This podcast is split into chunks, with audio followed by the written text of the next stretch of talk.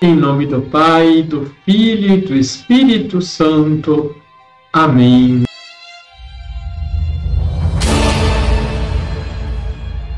Olá, tudo bem com você?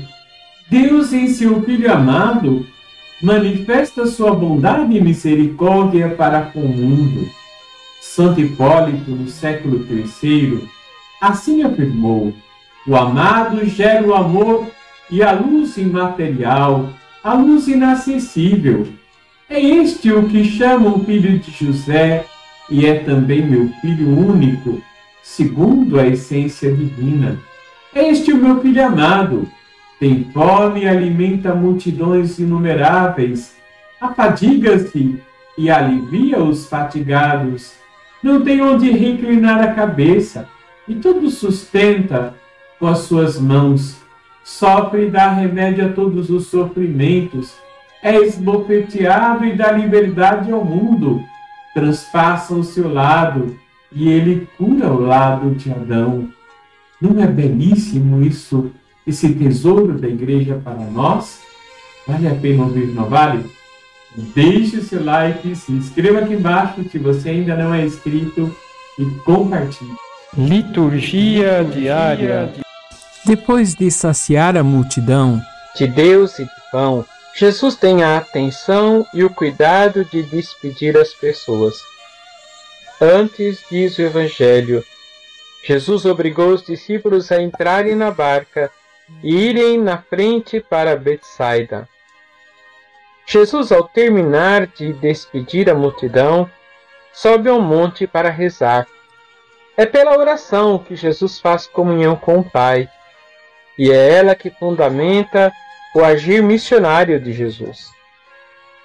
Ele observa que os discípulos enfrentavam com dificuldade o mar agitado. Aquela situação tornava-se um aprendizado a eles. O mar simboliza a vida e as ondas as incertezas que enfrentamos na vida, as provações e sofrimentos, que aparentemente trabalham para levar o nosso mundo a um fim ruim. A presença de Jesus em nossas vidas não significa ausência de problemas. Às vezes, eles podem até aumentar, mas Jesus não nos abandona nunca.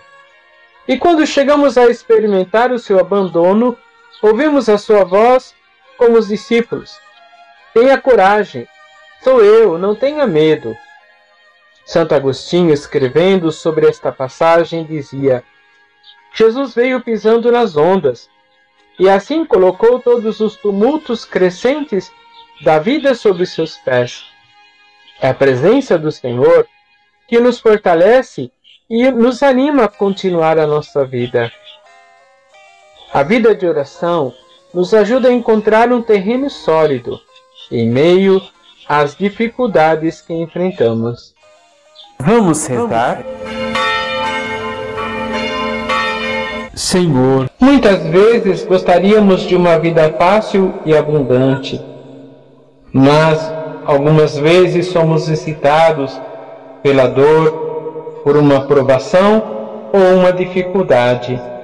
Que a vossa presença em nossa vida faça-nos sempre perceber que não estamos sós e que o Senhor nos sustenta e nos dá forças. Assim seja. Abençoe-vos o Deus Todo-Poderoso, Pai, Filho e Espírito Santo. Amém.